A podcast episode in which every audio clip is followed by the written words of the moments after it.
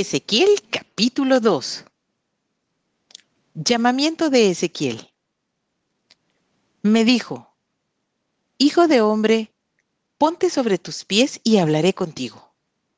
Y luego que me habló entró el Espíritu en mí y me afirmó sobre mis pies y oí al que me hablaba.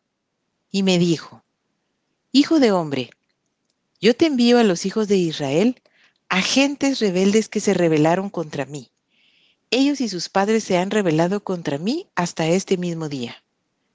Yo pues te envío a hijos de duro rostro y de empedernido corazón, y les dirás, así ha dicho Jehová el Señor. ¿Acaso ellos escuchen? Pero si no escucharen, porque son una casa rebelde, siempre conocerán que hubo profeta entre ellos. Y tú, hijo de hombre, no les temas ni tengas miedo de sus palabras, aunque te hallas entre zarzas y espinos y moras con escorpiones, no tengas miedo de sus palabras ni temas delante de ellos, porque son casa rebelde.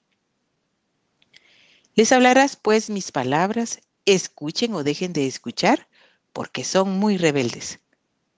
Mas tú, hijo de hombre, oye lo que yo te hablo. No seas rebelde como la casa rebelde. Abre tu boca y come lo que yo te doy. Y miré y he aquí una mano extendida hacia mí, y en ella había un rollo de libro.